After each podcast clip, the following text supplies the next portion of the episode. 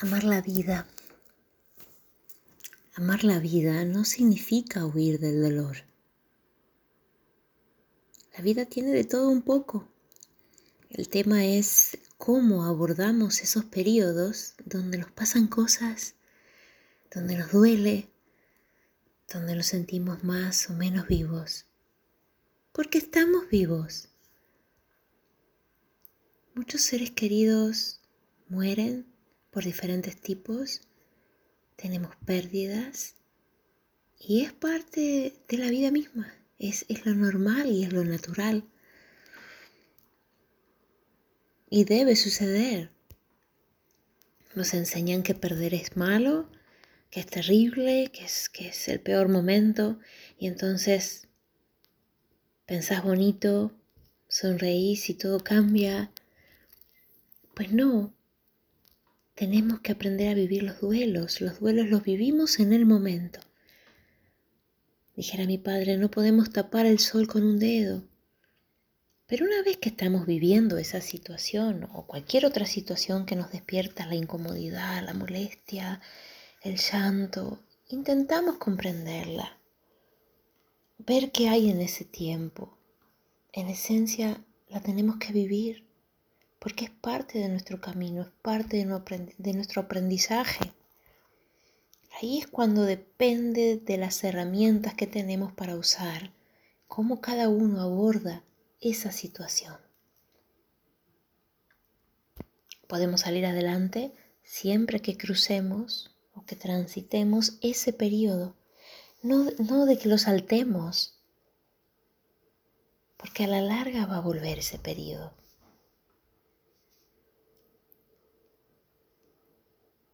Transitemos ese periodo.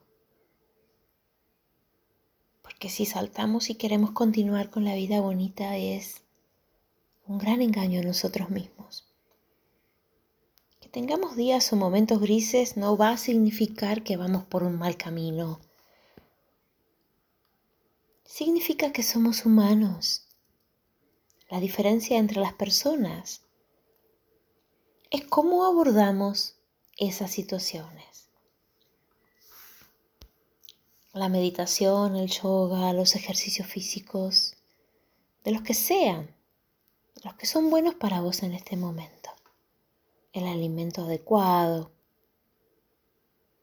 Y cada vez y en la medida de lo posible, consciente de lo que comes y por qué lo comes.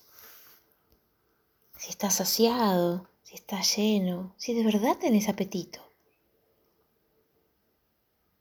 ¿Te has puesto a pensar de dónde viene el alimento? La gente que lo transporta en camión, el hombre que se levanta muy temprano antes de que salga el sol, a trabajar la tierra, a sacar el fruto, de sol a sol.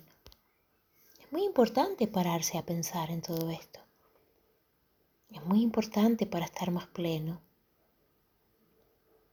Comer bien y consciente, pero también es muy importante cómo pienso cómo me relaciono, cómo me expreso, cómo me quiero yo mismo, cómo actúo conmigo y con el resto. Son muchas las cosas que hacen que vivamos de una u otra manera y que podamos estar en plenitud y en equilibrio.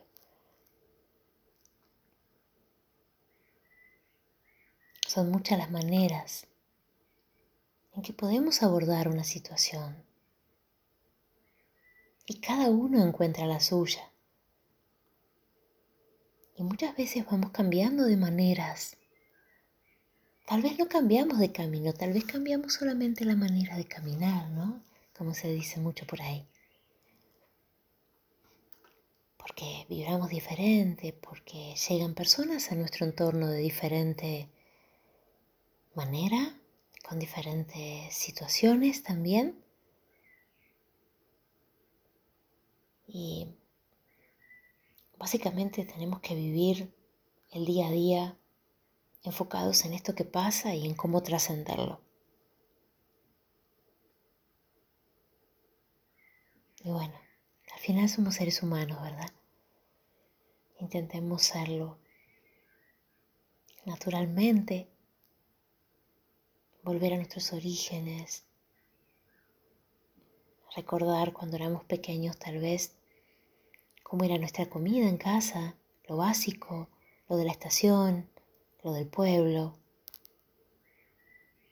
el descanso.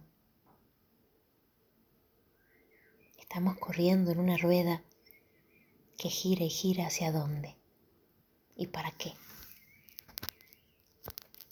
Si este planeta se terminara en poco tiempo, ¿qué, qué te querés llevar?